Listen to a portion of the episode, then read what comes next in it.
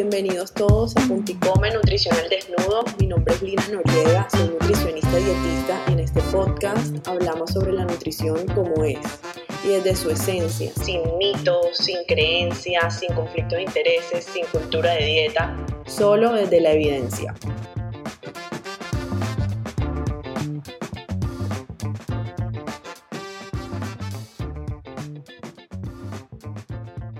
Hello, hello, bienvenidos todos a un nuevo episodio de Punto y Come. En este episodio estoy muy contenta porque tengo una invitada especial a la cual admiro mucho y sé que va a quedar un, un episodio espectacular porque vamos a brindar un contenido de verdadero valor, sobre todo por su amplia experiencia en el sector de la salud, en alimentación, en nutrición. Y bueno, mi invitada se llama Dalila Peñaranda. Ella es pediatra, especialista en nutrición infantil. Eh, también es asesora en lactancia materna y conferencista nacional. Entonces, bueno, bienvenida Dalila.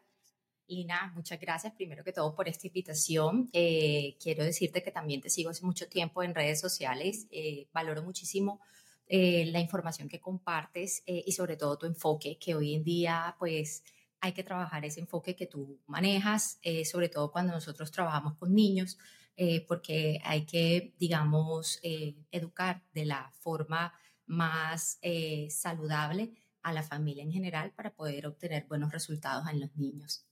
Sí, es total. Y bueno, ese es el tema principal de nuestro episodio. Estamos aquí para hablar sobre tips, información sobre cómo podemos promover esos hábitos saludables en la familia, que creo que es tan importante y afortunadamente hoy en día creo que hay mucha más, eh, se sabe que es muy importante empezarlo a promover desde temprano. Y bueno, en eso que, quisiera que empezáramos a profundizar un poquito, Dalila. Eh, ¿Por qué crees que es tan importante que empecemos a promover estos buenos hábitos desde edades tempranas? Ok. Hoy en día hay información o muchos estudios científicos que están avalando algo que se llama programación metabólica. Es decir, lo que nosotros somos de adultos es el resultado del de todo el trabajo que hemos hecho eh, desde la concepción e incluso desde la preconcepción en cuanto a alimentación y actividad física. Entonces, si yo quiero un adulto saludable, tengo que empezar a trabajar esos hábitos incluso desde que estoy pensando en traer al mundo a esta persona. Entonces, por eso la importancia de trabajar de, forma temprana todos estos, eh, todos estos hábitos positivos, porque los hábitos también pueden ser negativos, trabajar todos estos hábitos positivos desde que estamos pensando en traer un bebé al mundo. Así es tan importante, sobre todo desde, desde la gestación, ¿no? Así es. Desde la gestación y desde que la mamá también quiere empezar a tener un bebé y a ir pensando como en tratar de comer sano y, y, crear, digamos, un, un, estilo de vida saludable también que pueda compartir en torno como a toda la familia. Así es. Digamos, ¿qué has visto de pronto tú en este proceso de, de cambio de hábito? ¿Qué, ¿Qué, obstáculos se pueden enfrentar o qué has visto así muy común dentro de la familia? Eh, em, obstáculos frecuentes, lo primero es el desconocimiento, porque eh, a lo largo de la vida son muy pocas las personas que hacen conciencia sobre la importancia de informarse sobre cómo debe alimentarse de forma correcta. O sea, son muy pocas las personas que van al médico o van a la nutricionista eh, de forma libre y voluntaria, sino cuando ya hay una hay un estado de enfermedad. Entonces, em, digamos que qué obstáculos eh, se encuentran. Primero, como te comenté previamente, la falta de información coherente. Entonces, em, ese es el primero. Segundo, es la falta de conciencia. No tenemos claro cuándo hay un problema. Entonces, si nosotros no tenemos claro cuándo hay un problema, muy difícilmente vamos a buscar alguna alternativa para solucionarlo. Em, existe algo que se llama la fase del cambio y una de las fases del cambio que es la precontemplación es cuando nosotros no somos conscientes de que hay un problema, pero los demás sí lo ven. Entonces es cuando vemos que de pronto como mamá veo que mi hijo no tiene unos hábitos saludables, pero como ya él estado inmerso en esos hábitos negativos, él todavía no hace conciencia de eso y es la mamá quien se da cuenta y dice, hijo, mira, tenemos que empezar a cambiar esto. pero hasta que el niño o el, eh, la persona en general no haga conciencia de que pasa algo en él para entrar a la siguiente fase del cambio, que es la contemplación, y las siguientes fases, entonces ahí hay un obstáculo. Yo creo que el más importante es hacer conciencia de que estamos ante algo que es necesario cambiar para mejorar nuestro estado de salud. Así es. Total, estoy muy de acuerdo con eso. Es decir, que digamos cuando queremos que nuestros hijos tengan buenos hábitos y, que coman sano y que tengan otros hábitos saludables como movimiento, actividad física, consumo de verduras, también es importante que las otras personas de la casa implementen estos hábitos y hagan conciencia de de pronto cuáles son los patrones que están en la casa que no están funcionando adecuadamente, ¿no? Para que todo se pueda hacer como de forma global. Así es. Em, de hecho, yo siempre le digo eso a mis papás. La palabra convence, pero el ejemplo arrastra. Eh, yo puedo tener todas las intenciones del mundo, pero es, ¿qué es lo que mis hijos van a ver? Es lo que yo hago todos los días. Entonces ellos seguirán todas las cosas que yo hago o hasta que tengan alguna conciencia para tomar sus propias decisiones. Entonces, si yo quiero que en mi hogar haya hábitos saludables, la primera que la abanderada y el abanderado tiene que ser los papás. Mamá y papá tienen que ser abanderados. E incluso ni siquiera es necesario que sean los abuelos, que eso es otro, digamos que eh, cada generación tiene una información muy distinta y de pronto eh, las generaciones anteriores tienen una, una cultura de alimentación muy distinta a la que se está manejando en estos momentos y digamos que eso puede ser en cierto punto un obstáculo, pero si nosotros comenzamos a hacer los cambios desde la familia, con la información que se maneja actualmente, ya de forma secundaria los abuelos se unirán en el proceso y te digo que yo lo veo en mi consultorio. Sí, que lo veo, lo veo. Te digo que yo soy feliz.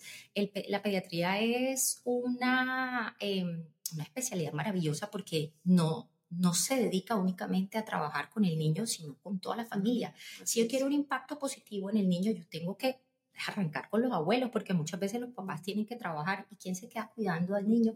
Están esos maravillosos colaboradores que son los abuelos y no los podemos excluir.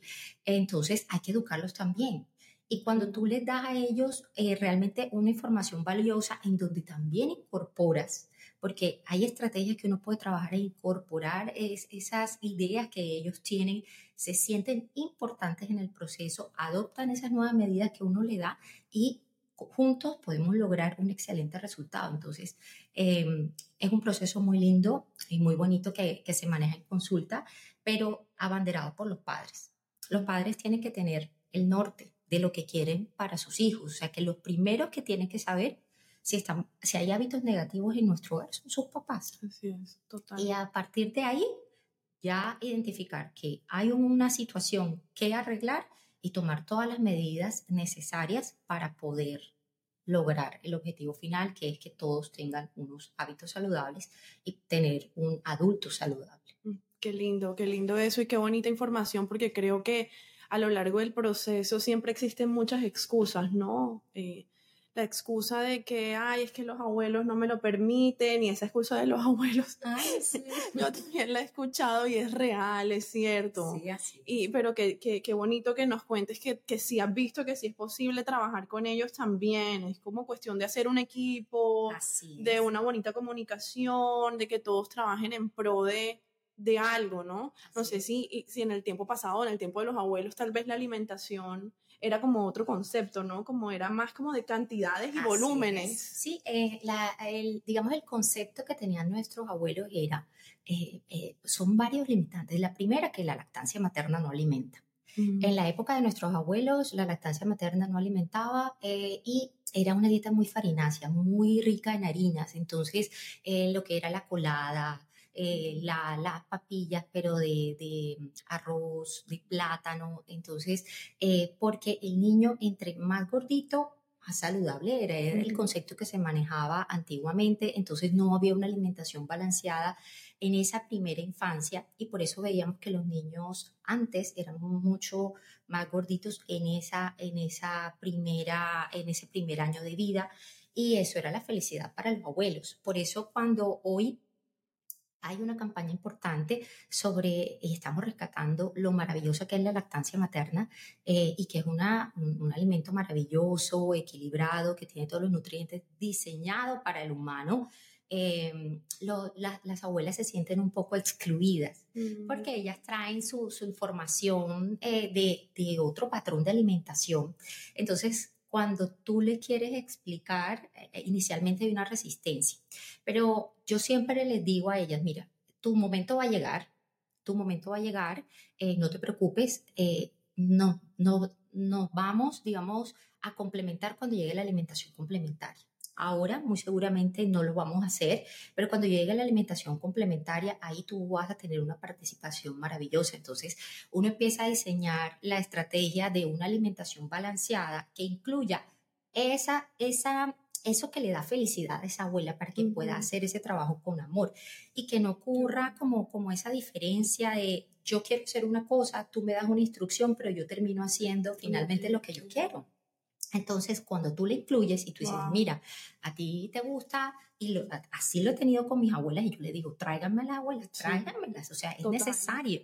Entonces, em, cuando yo le, yo he tenido casos en donde hay un eh, plato o digamos un, un alimento acá que se llama mofofo, que se hace con base de plátano.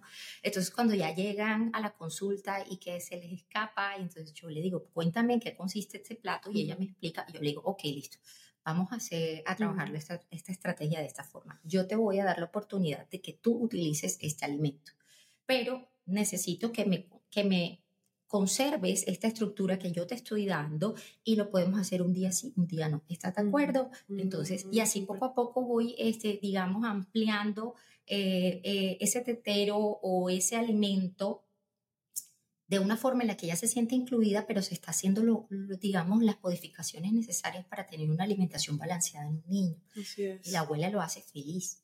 Entonces Así se le está dando su mufofo, no en las cantidades de pronto que ella tenía en su, en, en su cabeza, pero lo está haciendo. Y eso le da paz, le da tranquilidad y pues todos, digamos que se sienten más tranquilos con respecto al proceso. Mm, Total, y, y bueno, el niño ya sentirá también un ambiente como más seguro y más armonioso en torno a la comida, ¿no? Así Que es. Creo yo que cuando hay un ambiente un poco tenso alrededor de la comida, de obligar, de presionar al niño para que coma cierto alimento, se vuelve un poquito tedioso, ¿no? Y, yo creo que en, su adolescencia o en su adultez se ven algunas cositas ahí en el alimento. ¿Qué opinas tú de eso, por ejemplo, de cuando se obliga al niño demasiado a comer algo que no quiere? Ok, sí. De hecho, nosotros hoy en día trabajamos un concepto que se llama alimentación perceptiva, eh, en donde eh, incluimos, pues digamos, es, es un acompañamiento amoroso y respetuoso que le hacemos al niño, de tal forma que él puede identificar sus señales de hambre y saciedad y respetarlas además. Porque digamos que lo que más se vulnera en la primera infancia son esas señales de saciedad que tiene el ser humano. Entonces, por eso es que tú ves que las personas comen hasta llenarse y no comen hasta estar satisfechos, que es lo que debe ser. Así es. Entonces, la alimentación perceptiva es eso, es lo que trabajamos hoy en día en pediatría y eh, le enseñamos a los papás que cuando ya él te muestra señales de saciedad, hasta ahí debe llegar el momento de alimentación, precisamente para que él, él aprenda a identificar esa señal de hasta aquí debo comer porque hasta, hasta aquí estoy satisfecho. Cuando yo presiono o cuando yo tengo unas expectativas superiores, porque hay algo que es mis expectativas. Mis expectativas es lo que yo quiero del proceso, que es diferente a lo que debe ser. Entonces, como mamás o como padres en general o como abuelos, queremos que el plato siempre esté vacío porque el plato vacío es sinónimo de, eh, de alimentación adecuada. Entonces, lo primero que las mamás tienen que hacer es confiar en su capacidad de alimentar. Cuando yo confío en mi capacidad de alimentar, yo soy capaz de respetar esas señales porque sé que estoy haciendo lo correcto. Yo lo puedo acompañar desde el amor, ofrecerle en diferentes tiempos de comida alimentos que sean nutritivos y balanceados y sé que a lo largo del día mi bebé se está nutriendo, Ujú. que de pronto en este tiempo de comida no quiso comer lo que yo quería, era, era mi expectativa, pero no tiene nada que ver con su realidad o con su saciedad, que es lo que yo tengo que aprender a respetar, porque esa señal interna debe desarrollarse de forma voluntaria. Así Entonces, es. y ese, y ese, digamos que va a ser tu norte en la vida y en el proceso de alimentación. Si yo aprendo a identificar, y hasta aquí ya comí, o aprendo a identificar, ahora tengo hambre, eso lo manejas tú mejor que yo Sí. en adultos, o sea, los diferentes tipos de hambre. Eh, cuando yo desde pequeño logro eh, digamos, adquirir ese, ese, ese mecanismo que, me, que, que vengo programado con él para respetar mis señales de saciedad, o sea, no voy a tener problemas en la, en la, alimentación en la adultez, pero cuando aparece la chancleta, te lo comes todo. Son mis expectativas que quieren que se coma todo, pero no tiene nada que ver con sus requerimientos. Así es. Porque todos tenemos unos requerimientos diarios. Entonces, eh, bueno. Claro, es pretender como si un, la porción de pollo de un niño fuera parecida a la de la mamá o a la del papá o algo así. es como una comparación sí es cierto, aquí meto yo también mi cucharada de, pienso que, que por ejemplo, ahora en adultos he tenido pacientes que les cuesta muchísimo trabajo dejar la comida en el plato. O sea, pero muchísimo. Es como, no, me lo tengo que comer todo. Y bueno, ya cuando uno va y hace un recuento, es como ese recuerdo o ese patrón de infancia de que no podía dejar nada en el plato porque era pecado o porque uno no podía desperdiciar la comida porque había tanta gente muriéndose de hambre. Y nunca hubo como esa, pues ese conocimiento o esa capacidad de identificar la saciedad porque igual se volaban la señal, ¿no? O sea, de pronto la señal estaba ahí, pero igual nunca le hago caso porque yo ahora mismo estoy enfocado en acabarme todo el plato, Así a como de lugar. Y pienso que, que si bien detrás de eso hay una buena intención, ¿no? O sea, una, una buena intención y una creencia, ya sabemos que hoy en día lo ideal es permitir comer hasta la saciedad y así evitar cualquier tipo de, pues, de exceso de peso, ¿no? Así es. Eh, o de mal, pues nosotros en, pediatría manejamos un concepto que es la malnutrición. Todo el mundo cuando piensa en malnutrición piensa solo en el niño desnutrido de África. ¿no? Eh, la malnutrición incluye el exceso eh, de nutrientes, entonces ya está sobrepeso y obesidad, y también el niño que aparentemente tiene un peso saludable, pero eh, digamos que internamente entonces tiene una anemia o tiene deficiencias de otras vitaminas, entonces eso es malnutrición. Eh, y todo eso lo trabajamos porque eh, está el caso de, de, las preferencias alimentarias, que llega un momento en donde el niño fisiológicamente hace un rechazo a ciertos alimentos, entonces llegan las mamás y les ofrecen solo lo que ellos quieren comer y eso puede terminar en nuggets o puede terminar en papas fritas y de pronto el niño mes a mes va con un peso adecuado, pero resulta que no está nutrido de forma adecuada porque hay, hay un desbalance. Entonces, eh, por eso la importancia de siempre ofrecer una dieta variada en cada tiempo de comida. o sea, la responsabilidad de los padres debe estar en que todo lo que el niño se lleva a la boca tiene que tener una finalidad, eh, digamos, de nutrirlo en épocas que son álgidas, sobre todo en los menores de 5 años. ¿Que va a llegar la etapa del dulce? Sí, cuando ya, eh, ya digamos que el niño está programado a relacionarse adecuadamente con los diferentes sabores, eh, el azúcar no va a ser un problema porque ellos van a comer hasta, es más, a veces hasta lo prueban y lo dejan. Y eso yo también lo veo en mi consulta. Eh, trabajamos muy duro los primeros dos años, somos, digamos, muy disciplinados en ese aspecto y cuando ya el niño se va a relacionar con el azúcar, o sea, él mismo se pone el límite, lo prueba y lo deja sin que la mamá le diga absolutamente nada, porque es que los, los, los, extremos también son malos. O sea, eso hace parte de la vida y hay que relacionarse adecuadamente con esos alimentos también. Así es, sí, sí, es como educar un poco y, bueno, lo que hablamos ahorita del, del ejemplo, Así de lo que ellos vean en sus padres. Así es. Dalila, y por ejemplo, si, digamos, hay un niño muy pequeño que, que, que lo vemos en exceso de peso, que ya está muy, muy pasadito de peso, ¿eso cómo, cómo, cómo se maneja en ese caso con ese niño? Eh, definitivamente, si el niño está pequeño, ahí hay que trabajar a los padres. Lo primero que hay que hacer es evaluar los hábitos de los papás. Entonces, eh, eh, digamos que uno va a ver, ¿come fruta diariamente? Muchas veces no. ¿Comen verduras? Las tradicionales, tomate, lechuga y cebolla. hay muchas frituras y, y digamos que hay alimentos con una densidad energética superior. Entonces, tenemos que trabajar primero los papas. Cuando yo veo eso, yo por, por, lo general siempre lo mando pues a nutrición contigo, lo mando precisamente para trabajar esa parte de la alimentación desde los papás.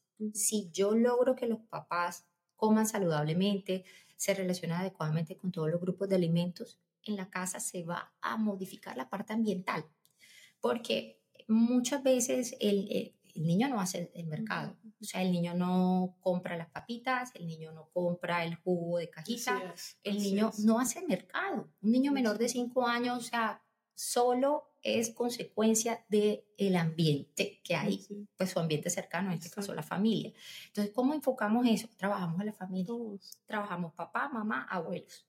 Y de forma secundaria modificamos el ambiente. Hombre, está prohibido totalmente comprar, o sea, hay cosas que no son negociables. Si ya yo tengo un niño que está en obesidad, yo no voy a, negociar inicialmente de estos alimentos ocasionalmente, no, tengo que empezar con los papás de una forma muy disciplinada eh, y modificar su ambiente. Total. eso, es, eso, es, la clave, ¿no? o sea, enfocar la solución como en todos y no solo en el niño, ¿no? O sea, y, pienso que no sé qué opinas tú en cualquier edad, en vez de decirle al niño es que tú estás muy gordito, es que tú que sabes que comes en el colegio, es que tú, y vamos a ver que la familia también tiene unos hábitos que, que no le ayudan y que también sus hábitos han sido producto de eso. Así es. Siento que es como hacerlo de forma global también, ¿no? Así es. Bueno, mira, eh, con relación a, los, eh, ¿qué te puedo decir? Eh, hay una palabra que mm, me da escalofrío cuando llegan a mi consulta con niños grandes y dicen, yo lo traigo porque está gordo, está gordito. O sea, gordo, gordito, o sea, eso es una palabra que impacta mucho, sobre todo cuando viene de la persona que más quieres. Sí. O sea, tus papás, cuando tú estás pequeño, o sea, impactan mucho en tu vida. Entonces, si la persona que tú más quieres, que es la persona que te ama incondicionalmente, te hace sentir de esa forma incómoda, o sea, que se espera para el resto de la humanidad. Entonces, por eso, por ejemplo, en mi consulta, yo no manejo el concepto de ni siquiera obesidad, porque es que hay estudios clínicos que demuestran que cuando se manejan estos conceptos en los niños pequeños se relacionan con trastornos de la conducta alimentaria cuando están adolescentes o adultos. Entonces, digamos que se llama programa de hábitos. Porque cuando ellos preguntan que, en qué incluye el programa de hábitos, no, pues niños que definitivamente tienen, eh, digamos, un compromiso de su índice de masa corporal, que queremos mejorar su estado de salud, que definitivamente, o sea, se enfoca de otra forma. Em, algunas veces eh, trato de entrevistar primero a los papás solos. Digamos que en mi consultorio se presta porque casi siempre afuera hay un espacio donde ellos se pueden quedar jugando. Entonces yo le digo, mira, ve jugando con, con tu allá afuera y mientras yo hablo las cosas como aburridas con tu mamá, cuando yo te vaya a revisar, pues entras. Eh, y de esa forma la mamá puede decir, no, que yo lo traigo por esto. Entonces, que el niño no lo escuche porque se va a sentir mal. Y eso yo lo veo cuando me miran, se sonrojan, eh, agachan su cabeza y entonces eso, eso es terrible. Entonces la idea es que queremos como padres obviamente mejorar los hábitos de nuestros hijos, que chévere, y, y, eso debe ser así, pero enfocarlo de una forma de no echarle la culpa al niño finalmente. No es que él come mucho dulce, sí, pero porque come dulce. Entonces todos tenemos que asumir nuestro grado de responsabilidad y em, mejorar porque cuando acudimos es porque todos estamos dispuestos a mejorar. así es, así es, totalmente. Y yo pienso que eso es clave, ¿no? O sea, cuando un niño se siente mal consigo mismo, eh, de cierta forma escuchar eso de la persona que más quiere, le, se le baja la autoestima. Siento que el tema con la alimentación tampoco mejora. No es como una bola de nieve que se crece como un círculo vicioso, como y viene desde yo no me quiero a mí mismo, siento que no valgo, entonces voy a seguir comiendo de igual forma, no sé. Siento que, que puede ir también por ahí. Sí, cabe agregar que es que la obesidad, la gente piensa que es simplemente un balance entre lo mucho que come o deja de comer o la actividad física, y son eh, muchas cosas. Eso, ese concepto lo manejas tú perfectamente que es esa hambre emocional. Y lo vemos desde la lactancia. Ok, wow. imagínate, o sea, yo siempre le digo a los papás, cuando un bebé nace, es su primera carrera por la supervivencia, porque hay un paso entre el cordón umbilical que ejecuta todas tus funciones y el nacimiento en donde tú tienes que empezar a hacer esas funciones por ti mismo y una de esas funciones es respirar que en la barriga lo hacías a través del cordón umbilical y la otra es alimentarte. En la barriga lo hacías de forma pasiva. Mm. Entonces, cuando ya tú naces, te toca a través del llanto, que es el, la primera, eh, digamos, la primera eh, forma de comunicarse de un niño, es el, llanto, eh, y no todo lo que llora es hambre. Entonces, los papás siempre piensan que cada vez que el niño llora, entonces es porque tiene hambre. Entonces siempre suplimos ese llanto por lo que sea con comida. Exacto. Si el niño está más grandecito y se cae, ¿a dónde va? A la tetica, ¿verdad? Total. Entonces nosotros desde que estamos pequeñitos tenemos conectado esa sensación de bienestar con los alimentos. Entonces el hambre eh, emocional es una realidad. Entonces cuando estás muy ansioso, cuando estás triste, cuando la vida aprieta, o sea, ¿qué haces? O sea, comes.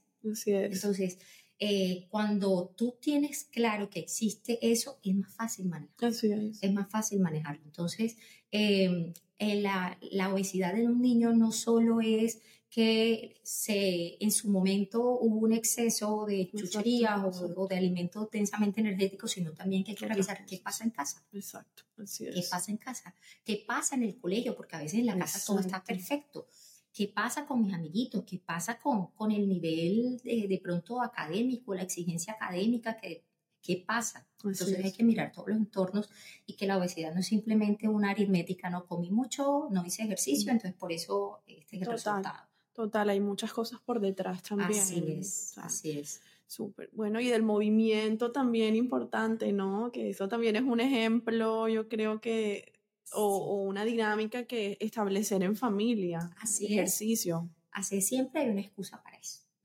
si es, o sea, si para comer hay excusas, para hacer eh, eh, ejercicio. o actividad física, hay excusas. Entonces, em, de hecho, la mayoría de los colombianos son sedentarios. Sí.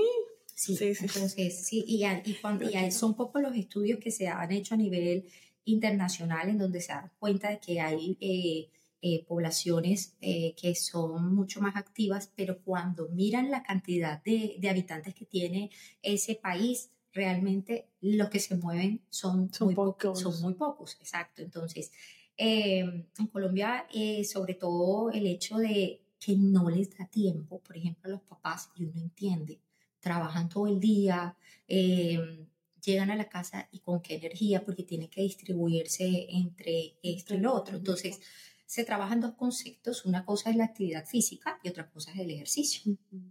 Llámese actividad física a todos los movimientos que nosotros hacemos eh, a través de nuestra musculatura que implican un requerimiento de energía menor. Ya el ejercicio sí es algo que es programado repetitivo. ¿Cuál es la recomendación de ejercicio? Tres veces por semana, mínimo, o, o 180 minutos a la semana que se recomienda una hora de 60 minutos o lo puede distribuir en 30 minutos. Pero cuando no, nuestro cotidiano no nos permite llegar al ejercicio, por lo menos lograr lo que es la actividad física, moverme, parquear el carro más lejos, subir las escaleras de la casa, em, tratar de moverme. De, de hecho, eh, el nivel de actividad física se clasifica por pasos. La recomendación es que por lo menos sean 7.500 pasos. Antes se hablaba de que el beneficio se obtenía eh, a partir de 10.000, ¿no? Un estudio reciente mostró que a partir de 7.500 pasos hay un beneficio. Mira, estos relojes contadores de pasos que hay de todas las marcas, no tienes que conseguir el más sofisticado, porque lo único que tienes que saber es cuántos pasos. Y de hecho, los celulares, que hoy todo el mundo tiene celulares de alta tecnología, también tiene su contador de pasos. Entonces tú puedes por lo menos si por alguna razón tienes una actividad, o sea, tu, tu trabajo, tu vida no te permite de pronto sacar el espacio, por lo menos que procures moverte, contar esos, esos, esos pasos diarios, pero el reloj ayuda muchísimo. Hay un estudio que dice que cuando tú te pones ese reloj es un compromiso y el cerebro funciona así. Entonces, qué chévere que si de pronto no tienes la oportunidad de hacer ejercicio todos los días y los fines de semana que son los que tienes libres, entre comillas, porque a veces hay que hacer cosas en la casa, digas, por lo menos me, me comprometo a tratar de moverme más. Así es. Con ser, para tener la base de en qué arranco. O sea, yo me muevo 2.000 pasos, listo, mi meta va a ser 3.500 e ir escalando poco a poco, pero ponerte ese compromiso. Con los niños, pues uno que hace, eh, primero mucho juego al aire libre. Hoy en día, pues tengo 41 años. este, en mi época, eh, pues jugar con los niñitos en el parqueadero era una realidad, patines, bicicleta, etc. Entonces nosotros éramos niños muy activos, una generación de niños activos.